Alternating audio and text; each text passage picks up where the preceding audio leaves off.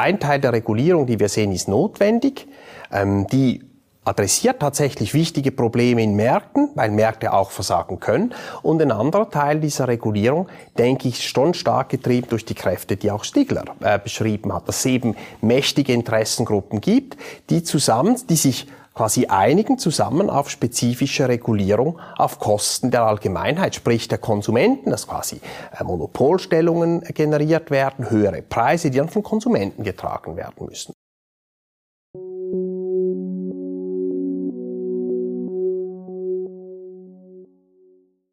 Willkommen beim Podcast des IWP, des Instituts für Schweizer Wirtschaftspolitik an der Universität Luzern. Ein zu enges Netz an Regulierungen begünstigt Interessengruppen, die den politischen Prozess für sich ausnutzen, sagt Prof. Dr. Marc Schelker von der Universität Freiburg im Üchtland im Gespräch mit Prof. Dr. Christoph Schaldegger. Regulierung an sich sei weder gut noch schlecht. Sie dürfe nur nicht gegen die Interessen der Bürger durchgesetzt werden, sagt Schelker. Wann Regulierung Schaden anrichtet, erklärt er im Podcast. Es freut mich, heute Herrn Professor Marc Schelker am IWP, am Institut für Schweizer Wirtschaftspolitik, begrüßen zu dürfen. Professor Marc Schelker ist Ordinarius für öffentliche Finanzen an der Universität Fribourg. Er hat einen vollen akademischen Rucksack. Er hat zuerst in Fribourg begonnen äh, mit seiner Dissertation. Dann war er als Postdoc an der Harvard University. Später kam er dann äh, als Assistenzprofessor zur Universität St. Gallen. Und seit ein äh, paar Jahren ist er ordentlicher Professor wieder zurück an der Universität Fribourg. Marc Schelker ist aber nicht nur Akademiker. Er hat auch in der Beratungsbranche gearbeitet. Er kennt also auch die Praxis. Marc, schön bist du da bei uns. Herzlich willkommen. Vielen Dank. Marc, du bist ein Regulierungsforscher, also ein Ökonome, der sich mit der Gesetzesintensität, mit der Intensität von Regulierung im Allgemeinen, also Verordnungen, Praxisanwendungen, Verfassungsbestimmungen, Gesetzen etc. befasst. Ähm, das ist natürlich politisch ein wichtiges Thema. Gelegentlich hört man das Stichwort Regulierungsflut, also das subjektive Empfinden von vielen Menschen, dass die Dinge immer komplexer werden, dass man immer mehr zu regeln hat, zu ermöglichen, zu verhindern, zu einzugrenzen. Äh, wie ist das aus deiner Sicht? Du kennst die Daten dazu am besten. Trügt dieser Eindruck oder ist die Politik tatsächlich gut beraten, ähm, dieses Stichwort Regulierungsflut ernsthaft anzuschauen?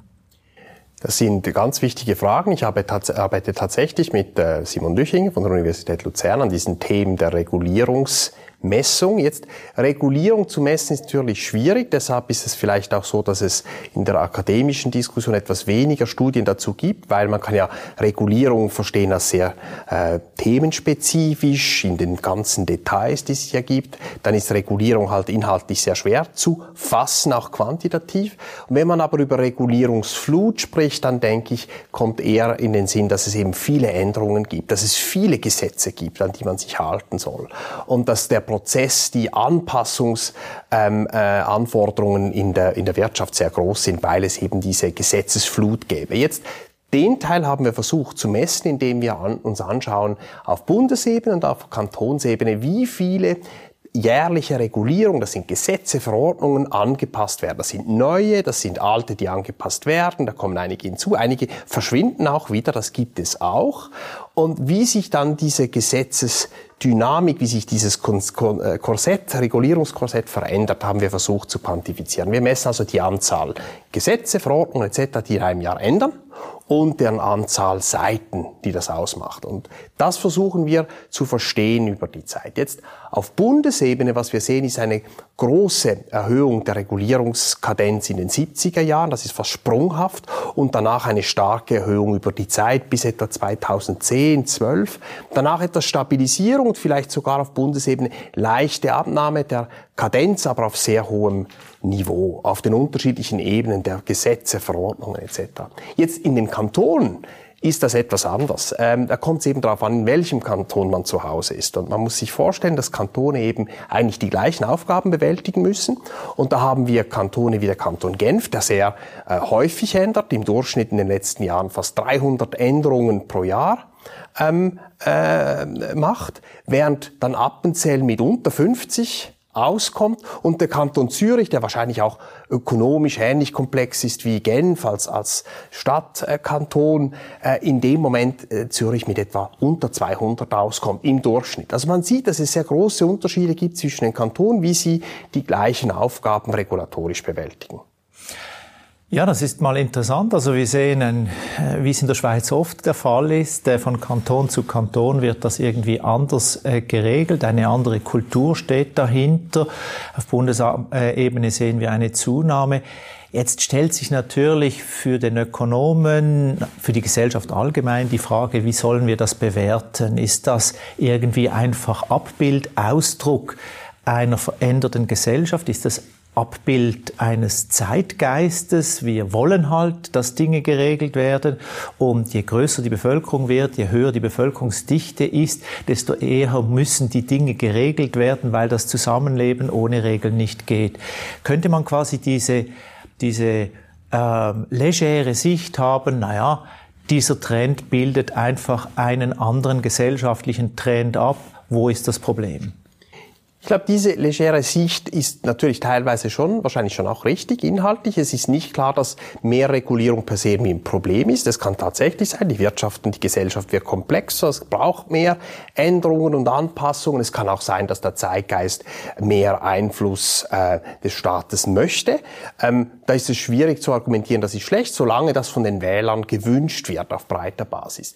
Das Problem ist natürlich dann, wenn der politische Prozess über diesen Grundkonsens hinaus, was man denn möchte an Regulierung, auch wenn das ein bisschen Zeitgeist wäre, äh, und was über den, die wirtschaftlichen Bedingungen hinaus notwendig wäre, wenn es darüber hinaus Regulierung gibt, die dann eben aus dem politischen Prozess, vielleicht Spezialinteressengruppen übervorteilen, bevorteilen, vielleicht der Staat selbst sich Aufgaben schafft und deshalb regulierend eingreift. Und da ist natürlich eine solche Erhöhung, wenn das die treibenden Kräfte sind, nicht unproblematisch.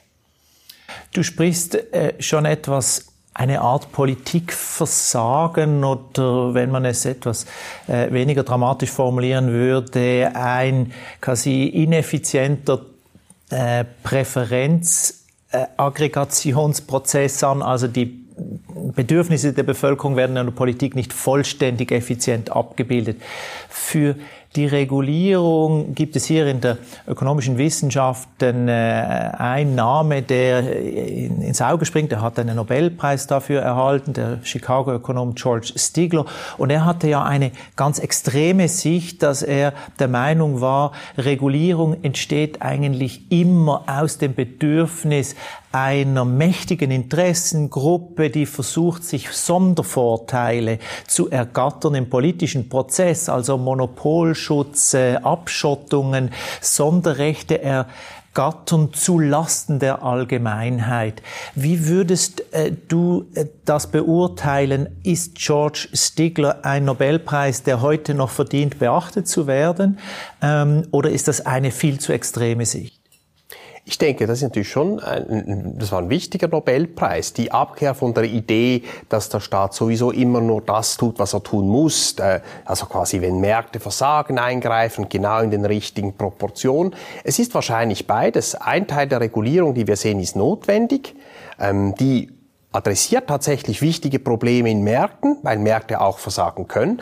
Und ein anderer Teil dieser Regulierung, denke ich, schon stark getrieben durch die Kräfte, die auch Stigler äh, beschrieben hat, dass es eben mächtige Interessengruppen gibt, die zusammen, die sich quasi einigen zusammen auf spezifische Regulierung auf Kosten der Allgemeinheit, sprich der Konsumenten, dass quasi äh, Monopolstellungen generiert werden, höhere Preise, die dann von Konsumenten getragen werden müssen. Und ich glaube, der politische Prozess hat schon ein systematisches Problem, dass die sehr breiten, sehr großen Interessengruppen, wo im Prinzip alle drin sind, mit den unterschiedlichsten eigenen Interessen, zum Beispiel die Steuerzahler insgesamt oder eben die Konsumentinnen und Konsumenten in, als große Gruppe fast nicht effizient zu organisieren sind. Und weil die etwas untervertreten sind in dieser Verhandlung, gibt es natürlich diese Möglichkeit, dass Spezialinteressengruppen zusammenspannen und sich Vorteile herausholen. Und ich denke, auch bei uns gibt es viele dieser Spuren in der, in der Gesetzgebung. Wir haben immer noch durch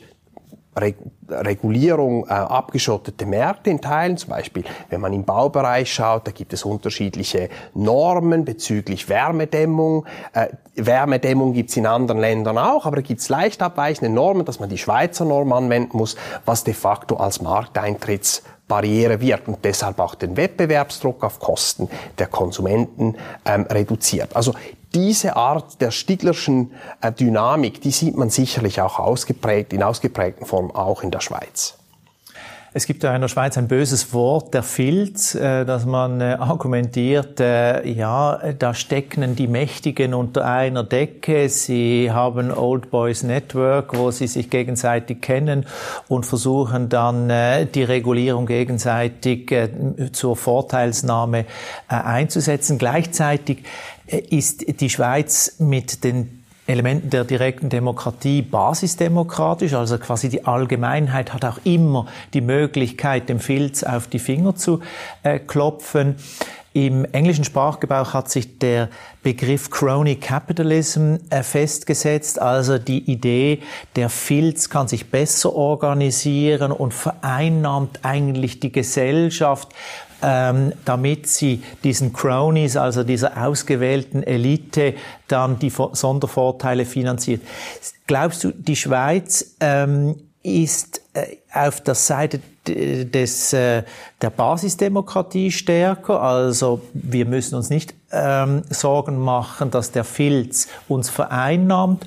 Oder könnte Crony Capitalism ein Aspekt sein, der in der Schweiz äh, problematisch problematisch ist und eine problematische Dimension angenommen hat. Also Crony Capitalism ist natürlich immer ein Risiko, dass man eben nicht wirklichen Kapitalismus will, sondern in Zusammenarbeit mit der Politik sich Vorteile auf Kosten der Allgemeinheit der Konsumenten verschafft. Jetzt die von dir angesprochene Institution, eben direkte Demokratie, ist, glaube ich, schon ein ganz wichtiger Bestandteil ähm, dieser schweizerischen äh, äh, äh, politischen Umgebung, dass man eben ein Veto hat als äh, Bürger gegen überbordende Regulierung oder äh, überbordenden Staat. Ich glaube, das ist relativ wichtig. Ähm, gleichzeitig natürlich ist es nicht so, dass man deshalb völlig davor geschützt ist. Das ist ja, man kann nicht zu allem einen, einen Referenten haben, das ist auch eingeschränkt. Ähm, es ist ja keine Basisdemokratie im Sinne einer Gemeindeversammlung schweizweit konstant, sondern da gibt es natürlich äh, eine Abwägung zu machen. Aber ich denke, die direkte Demokratie ist sicher ein wichtiges ähm, Instrument. Weiter sind natürlich auch wettbewerbliche Instrumente, die aus dem Wettbewerb der Kantone auch im Regulierungsbereich wirken, dass eben ein eine überbordende Regulierung, Crony Capitalism im einen Kanton dazu führt, dass es eben Gegenbewegungen im Wettbewerb von anderen Kantonen, die das etwas in, in Schranken äh, halten. Und ich glaube, das sind zwei wichtige Institutionen in der Schweiz, die traditionell da sind. Diese Institution muss man natürlich, da muss man Sorge tragen. Also Föderalismus muss man wahrscheinlich regelmäßig wieder etwas entrümpeln, Strukturen wieder ähm, äh, vereinfachen und anreizgerecht organisieren, weil die natürlich ja endogen quasi auch wieder immer wieder angegriffen werden, auch von großen und wichtigen Interessen. Du bist schon etwas äh, von der Diagnose in die Therapie ähm, zur Adressierung der Regulierungsflut ähm, äh, eingetaucht. Lass uns das noch ein bisschen vertiefen. Es gibt ja in der Politik verschiedene Vorschläge, wie man der Regulierungsflut begegnen könnte. Es gibt da die Vorstellung, ja, man könnte die Dynamik brechen, indem man fordert, jede neue Regulierung kann nur entstehen, wenn eine alte Regulierung aufgegeben wird. So die Vorstellung One in, One out. Äh, eine, ein Gesetz, das neu kommt, äh, muss gleichzeitig ein anderes Gesetz aufgegeben werden. Was hältst du davon?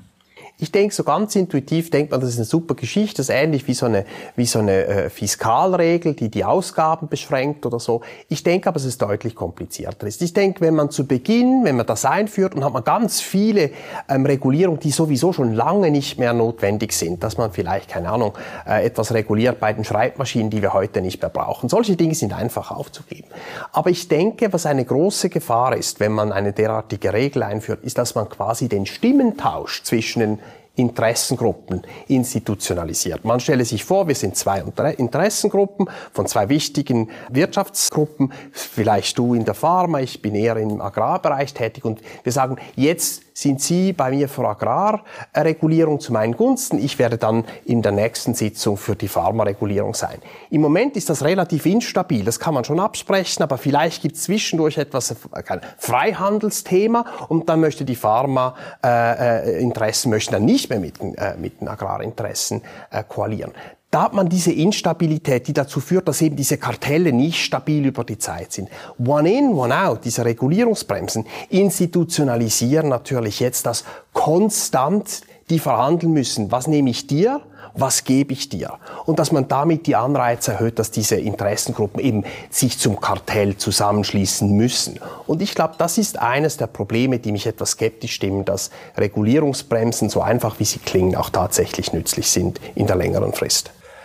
Gut, jetzt gibt es noch andere Vorschläge. Natürlich gibt es dann auch noch den Vorschlag, dass man eine neue Behörde schaffen ähm, äh, könnte, die den, äh, vor, die den Auftrag hat, bestehende Regulierung abzubauen. Wir wollen das nicht diskutieren. Äh, äh, Staatsausgaben zur Verhinderung von Staatsausgaben sind meistens keine äh, gute Idee. Aber die Schweiz hat noch eine Erfahrung mit einem anderen Instrument, nämlich der zeitlichen Befristung von Gesetzen. Also wir kennen das auf Bundesebene für die Finanzordnung, direkte Bundessteuer, Mehrwertsteuer sind zeitlich befristet eingeführt und haben ein automatisches Ablaufdatum. Führt dazu, dass man periodisch die Dinge und immer die gleichen Dinge wieder neu rechtfertigen muss. Ähm, dieses dauernde Provisorium, diese Gesetzgebung mit Ablaufdatum hört sich doch eigentlich noch gut an als quasi als automatische Bremse von zu viel Regulierung. Ich denke, also ich denke, das ist wahrscheinlich eine der Möglichkeiten zur Sunset Legislation, Ablaufdatum, dass es tatsächlich dazu führt, dass wichtige Dinge auch immer wieder diskutiert werden, zur Disposition ste äh, stehen. Die Frage ist ein bisschen, wie viel ist es davon, wie viel absorbiert dies den Ratsprozess in der Verhandlung, in der Behandlung wichtiger Dinge. Jetzt kann man sagen, umso besser, es bleibt wenig Zeit für die irrelevanten Spezialinteressengruppen bedeutet aber auch, dass man annehmen muss, dass es eben nicht die wichtigen Dinge sind, die auf der Strecke bleiben und die unwichtigen, die, die umverteilenden Interessenregulierung, dass die dann eben nicht gemacht würden. Das ist eine harte Annahme. Das mag so sein, dass dann die wichtigen Brenndinge tatsächlich gemacht werden und dieses Umverteilen etwas in den äh, Hintergrund rückt. Ist aber natürlich nicht völlig klar. Aber ich würde sagen, im Durchschnitt hätte ich auch eher die Tendenz, dass sich Sunset Legislation, Legislation vor allem dann, wenn sie rechtfertigt wird durch spezifische Umstände, dass die genau eben nur zeitlich begrenzt ähm, festgelegt werden könnten. Vielen Dank, Marc, für diesen spannenden Tour d'Horizon zur Regulierungsökonomik, äh, zu diesem interdisziplinären Forschungsfeld äh, zwischen spannenden Fragen, die Ökonomen, Juristen und Politikwissenschaftler äh, betreffen. Äh, herzlichen Dank Ihnen, liebe Zuschauerinnen und Zuschauer, dass Sie wieder einmal dabei sind äh, bei den Gesprächen des Instituts für Schweizer Wirtschaftspolitik mit spannenden Gästen wie heute mit Professor Marc Schelker. Gerne ein andermal wieder.